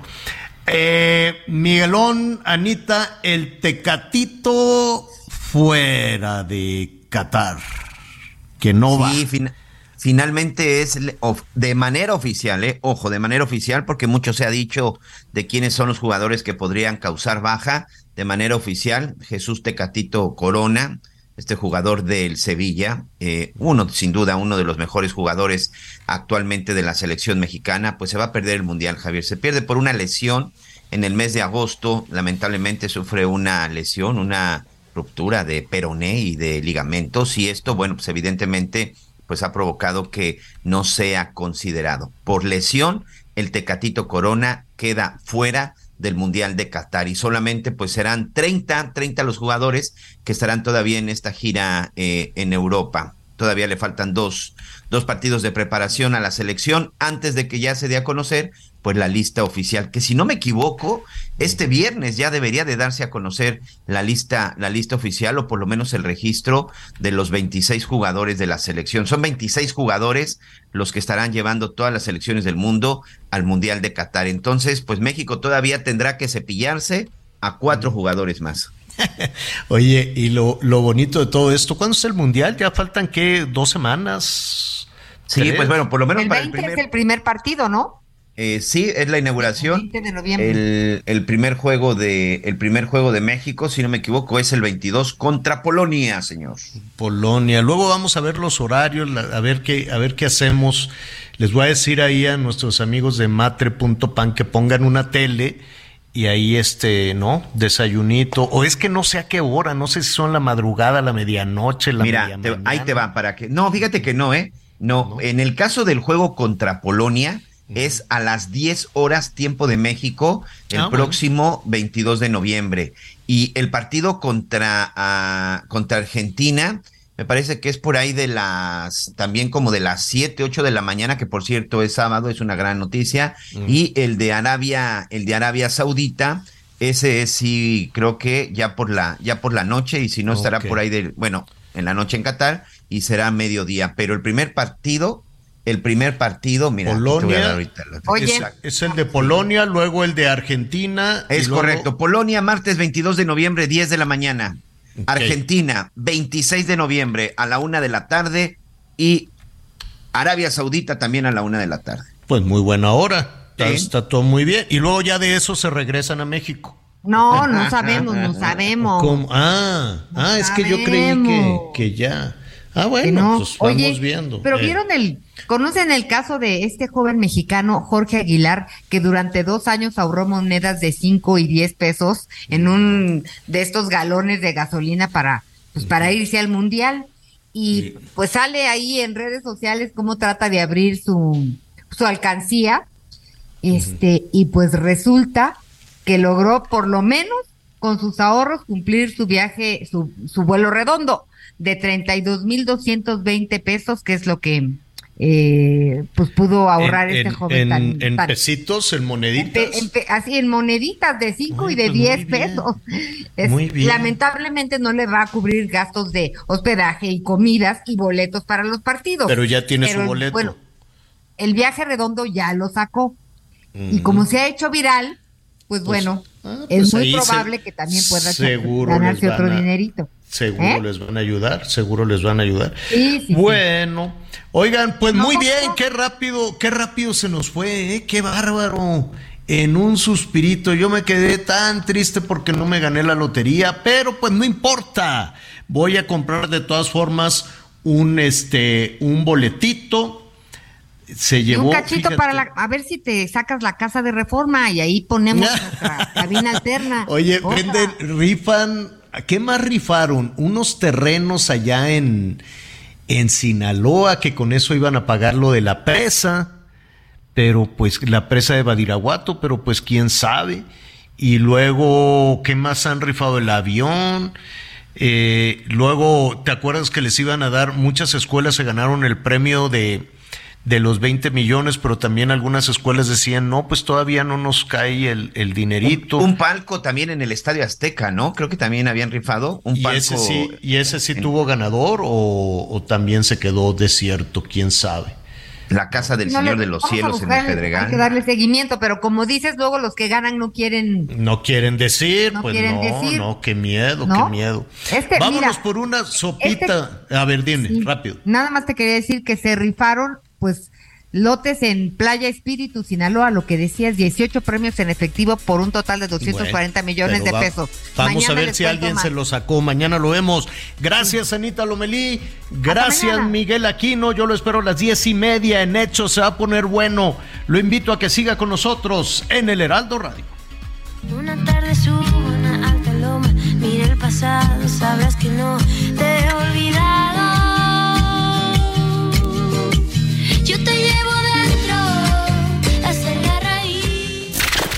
Gracias por acompañarnos en Las Noticias con Javier La Torre. Ahora sí ya estás muy bien informado.